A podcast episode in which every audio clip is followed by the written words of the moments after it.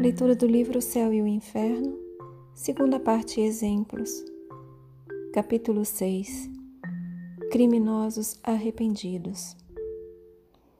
Verger, assassino do arcebispo de Paris. No dia 3 de janeiro de 1857, Monsenhor Cibour, arcebispo de Paris, saindo da igreja de Saint-Étienne du Mont, foi ferido mortalmente por um jovem padre de nome Verger. O culpado foi condenado à morte e executado em 30 de janeiro. Até o último momento, não testemunhou nem lamento, nem arrependimento, nem sensibilidade. Evocado no mesmo dia de sua execução, deu as respostas seguintes: 1. Um, evocação. Resposta: Estou ainda retido no meu corpo. 2. É que a vossa alma não está inteiramente desligada de vosso corpo? Resposta: Não, tenho medo. Eu não sei. Esperai que eu me reconheça. Eu não estou morto, não é? 3. Arrependei-vos do que fizestes? Resposta: Errei em matar, mas fui empurrado pelo meu caráter que não podia sofrer humilhações evocar-me-eis uma outra vez. 4. Por que já quereis ir? Resposta. Teria muito medo se o visse. Temeria que ele fizesse o mesmo comigo. 5. Mas nada tendes a temer, uma vez que a vossa alma está separada do vosso corpo. Afastai toda a inquietação. Ela não é razoável. Resposta. Que quereis? Sempre sois senhor de vossas impressões? Não sei onde estou. Eu sou louco. 6. Tratai de vos tranquilizar. Resposta: Eu não posso, uma vez que sou louco. Esperai. Vou fazer voltar toda a minha lucidez. 7. Se orardes, isso poderá vos ajudar a reunir as vossas ideias? Resposta: Eu temo, não ouso pedir. 8. Orai. Grande é a misericórdia de Deus. Oremos convosco. Resposta: Sim, a misericórdia de Deus é infinita. Sempre o acreditei. 9. Agora, dai-vos melhor conta de vossa posição? Resposta: É tão extraordinária que não posso ainda dar-me conta. 10. Vedes a vossa vítima? Resposta: Parece-me ouvir uma voz parecida com a sua e que me diz: Eu não te quero mais. Mas é um efeito de minha imaginação. Eu estou louco, vos digo, porque vejo o meu próprio corpo de um lado e a minha cabeça de outro. E entretanto parece-me que vivo, mas no espaço entre a terra e o que chamais céu. Sinto mesmo o frio de um cutelo ainda caindo sobre o meu pescoço, mas é pelo medo que tenho de morrer. Parece-me que vejo quantidade de espíritos ao meu redor, mas olhando com compaixão. Eles conversam comigo, mas não os compreendo. 11. Entre esses, esses espíritos há algum cuja presença vos humilhe por causa de vosso crime? Resposta: Eu vos direi que há somente um que temo, aquele que feri. 12. Lembrai-vos de vossas existências anteriores? Resposta: Não. Estou no vago, creio sonhar. Uma outra vez.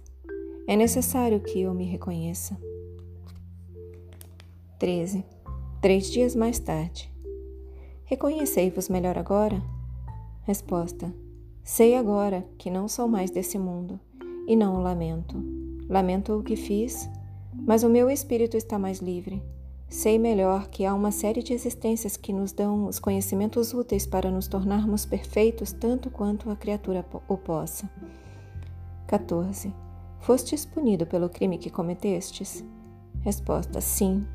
Lamento o que fiz e sofro por isso. 15. De que maneira fostes punido? Resposta: Dele sou punido, porque reconheço a minha falta e dela peço perdão a Deus. Sou punido pela consciência de minha falta. Sou punido pela consciência de minha falta de fé em Deus e porque sei agora que não devemos cortar os dias de nossos irmãos. sou punido pelo remorso de ter retardado meu adiantamento, fazendo falso caminho e não tendo escutado o grito de minha consciência que me dizia que não era matando que chegaria ao meu objetivo. Mas me deixei dominar pelo orgulho e pelo ciúme. Enganei-me e disso me arrependo, porque o homem deve sempre fazer esforços para dominar as suas más paixões, e eu não o fiz. 16. Que sentimento experimentavas quando vos evocamos? Resposta: Um prazer e um temor, porque não sou mau. 17. Em que consistem esse prazer e esse temor? Resposta: Um prazer de me entreter com os homens e poder em parte reparar a minha falta confessando-a. Um temor que não saberia definir, uma espécie de vergonha por ter sido o assassino. 18. Quererias ser reencarnado na Terra?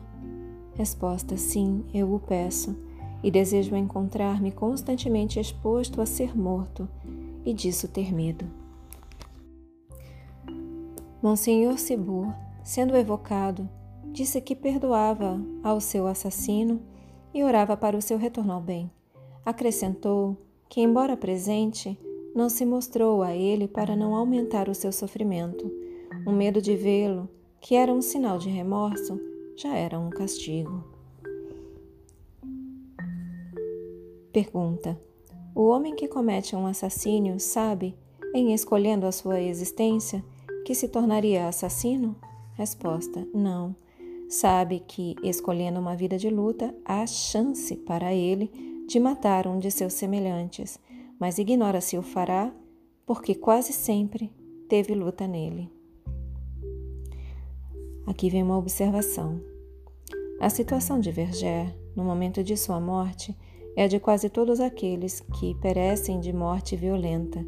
A separação da alma não se operando de maneira brusca, estão, perdão, a separação da alma não se operando de maneira brusca, estão como aturdidos e não sabem se estão mortos ou vivos. A visão do arcebispo foi-lhe poupada porque não era necessária para nele excitar o remorso, ao passo que outros, ao contrário, são incessantemente perseguidos pelos olhares de suas vítimas. A enormidade de seu crime, Verger acrescentara não estar arrependido antes de morrer, estava, pois, em todas as condições exigidas para incorrer na condenação eterna. Entretanto, apenas deixou a terra e o arrependimento penetrou-lhe a alma. Ele repudiou o seu passado e pediu sinceramente para repará-lo.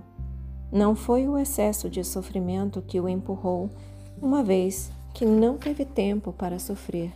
Foi, pois, somente o grito de sua consciência que não escutou durante a sua vida e que escuta agora.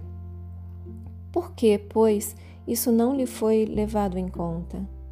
Porque, a algumas horas de distância, o que o salvaria do inferno não o poderia mais. Porque Deus, que foi misericordioso antes da morte, seria sem piedade algumas horas mais tarde. Poder-se admirar da rapidez da mudança que se opera algumas vezes nas ideias de um criminoso endurecido até o último momento e naquele que a passagem para a outra vida basta para fazê-lo compreender a iniquidade de sua conduta.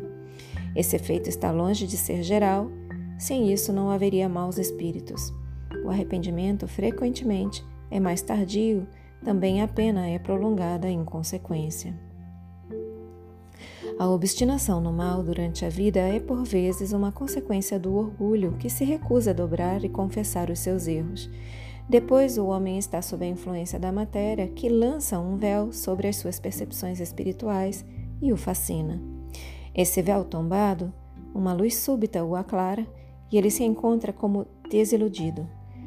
O pronto retorno a melhores sentimentos é sempre o indício de um certo progresso moral cumprido que pode que pede uma circunstância favorável para se revelar, ao passo que aquele que persiste no mal, mais ou menos por muito tempo depois da morte, incontestavelmente é um espírito mais atrasado, em quem o instinto material abafa o germe do bem e a quem são necessárias novas provas para se melhorar. Fechem os olhos. Deixem que essas palavras se aprofundem em vocês. Assumam a intenção de contemplar por mais algum tempo sobre essas palavras. Expressem gratidão aos seus guias, mentores, protetores e anjo guardião. Expressem gratidão a Deus. Agradeçam a si mesmos pela continuidade na leitura. E eu também agradeço a vocês pela oportunidade. Boa noite. Namastê.